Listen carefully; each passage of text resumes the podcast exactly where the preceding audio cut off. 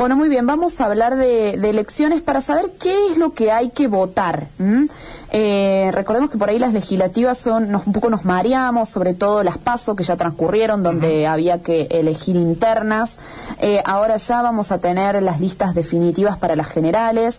Y eh, desde el CIPEC, que es el Centro de Implementación de Políticas Públicas para la Equidad y el Crecimiento, hicieron un informe muy acabado, muy, interesante, muy buen informe, muy gráfico, muy fácil de leer en distintas provincias, pero bueno, nos vamos a centrar en Córdoba, que es lo que nos compete y a donde va a votar nuestra, nuestra audiencia, eh, acerca de qué elegimos este próximo 14 de noviembre en diputados y senadores nacionales.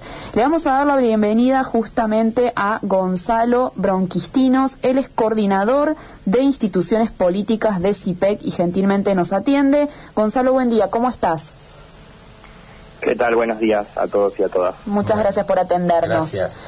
Bueno, yo me pregunto si ustedes percibieron desconocimiento en la sociedad a la hora de hacer este relevamiento tan interesante, acabado, con datos históricos también de cómo vota la ciudadanía, de cómo van votando en las PASO. Eh, ¿qué, qué, los llevó a hacer esto? Bien, nosotros desde CIPEC, eh, particularmente desde el programa de instituciones políticas, que es el programa en el, en el que trabaja nuestro equipo, eh, tenemos una iniciativa de voto informado y la llevamos adelante desde el año 2015 con distintos proyectos concretos y en este caso particular eh, avanzamos en, un proyecto eh, en, cuatro provincias. En, general nosotros hacemos un trabajo sobre las 24 distritos, pero particularmente nos enfocamos en estas cuatro provincias, entre las que se encuentra Córdoba, porque percibimos también cierta cierta iniciativa de parte de algunas organizaciones de la sociedad civil cordobesa que se acercaron y nos manifestaron su, su interés en colaborar en, una iniciativa en este sentido. Y entonces a partir de eso, bueno, eh, trabajamos sobre algunos ejes puntuales, eh, particularmente eh, sobre dos ejes. Una campaña pública para, para la ciudadanía en términos de, como, como decían bien vos, qué se vota y, cuáles son las particularidades de esta elección. Y en segundo lugar, un, eje también importante para nosotros, entender quiénes compiten y a partir de eso entonces hacer un mapeo de la oferta electoral eh, y conocer un poquito más a nuestros candidatos y candidatas, ¿no? Eh, Gonzalo, eh, bueno, obviamente que mm, la participación en las primarias el 12 de septiembre fue bastante bajo, en Córdoba en particular fue bajo.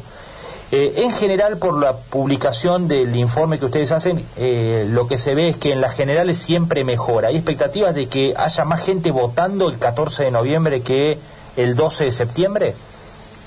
Sí, como, como bien mencionás, la participación en términos de la elección nacional fue alrededor de un 65-66% en las PASO. Eh, para la provincia de Córdoba fue de 63,3% aproximadamente. Eh, es un porcentaje menor a, las elecciones que, venimos teniendo recientemente, pero no es un porcentaje, digamos, tampoco tan bajo, eh, teniendo en cuenta las particularidades que, tuvieron este año y después de un año y medio de, pandemia. Independientemente de esto que te menciono, eh, sí esperamos un aumento de la participación. En las elecciones generales, eh, justamente en general hay un aumento en relación a las PASO y la ciudadanía suele, suele acudir y posiblemente, esto es una opinión más personal, pero posiblemente luego del, antecedente de las PASO y, en general donde se pudo votar en, digamos, en pandemia con manteniendo los estándares habituales, tal vez la ciudadanía también se vea incentivada a, acudir a las urnas. Claro. Además de esto que decís de, la participación que va mejorando año a año y como dijiste antes que es una iniciativa que llevan adelante desde 2015, pienso que otras cosas ven que se sostienen o que cambian o que mejoran por ahí la participación en mujeres, de parte de mujeres, me imagino que va siendo cada vez mejor. Sí, nosotros dentro de la iniciativa de voto informado, pero como, como una política transversal de, la organización y del programa, trabajamos sobre, sobre esa cuestión y también nos gusta analizar entonces eh, en términos de la representación cuántas bancas eh, están ocupadas por mujeres, que por ejemplo para la provincia de Córdoba, de los 18 diputados y diputadas, 8 bancas son ocupadas por mujeres o cuántas listas eh, son encabezadas por mujeres en estas, en estas elecciones o, en las elecciones en general y en estas elecciones en particular eh, la participación de las mujeres eh, eh, creció y, bueno, es, un dato alentador en términos de, alcanzar la igualdad de género. Claro. Y ¿Post elecciones hacen algún relevamiento o en qué están pensando? Sí, nosotros, eh, más allá de esta, de esta iniciativa particular, que como te mencionaba es para el caso de Córdoba, en donde trabajamos con un mapeo, para todas las provincias hacemos un informe previo a la elección y, y post-electoral hacemos un informe general en donde eh, intentamos, eh, bueno, sobre las principales tendencias o las principales líneas que, se haya basado la elección, también establecer o, generar algún tipo de análisis que, permita informar a la ciudadanía. Siempre nuestro foco es eh, promover el ejercicio del voto informado y, brindar y producir información en ese sentido. Claro. Bueno, esto lo llevaron adelante con el apoyo del empresariado cordobés, la Unión Industrial de Córdoba.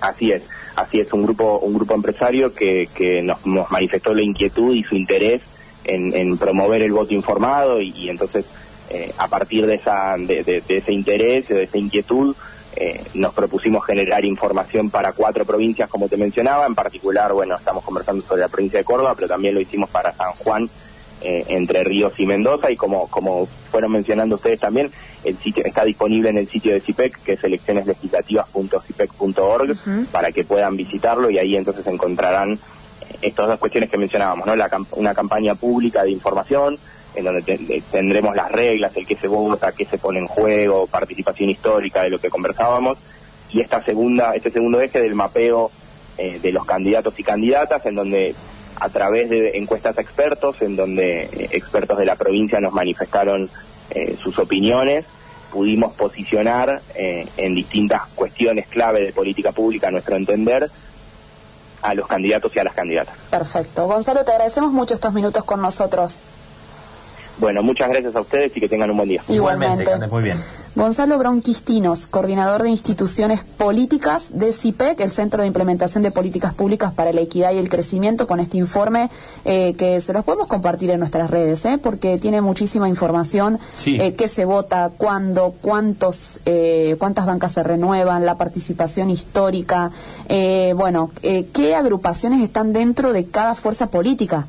Cuando empezamos a desglosar son un montón. Sí, sí, hay frentes. Lo que pasa es que hay frentes electorales, ¿no? Como el Frente de Todos, hacemos por Córdoba, Juntos por el Cambio, son todos frentes electorales en realidad que adentro tienen un montón de partidos. ¿no? Exactamente, bueno, algunas hay algunas propuestas eh, también en este análisis. Estoy viendo yo puntualmente Córdoba, pero también se realizó para Mendoza, Entre Ríos y San Juan. Sí, incluso hay hasta alguna definición de los perfiles de los candidatos. Sí, ¿sí? Con respecto, esto último que mencionaba, con respecto a algunos ejes temáticos, este, se posiciona cada uno de los principales candidatos de las fuerzas que van a competir en estas elecciones, que recordamos son siete fuerzas en Córdoba. ¿eh? Así es. Bueno, de las 23 boletas que había adentro del cuarto oscuro, quedarán siete para ahora el 14 de noviembre.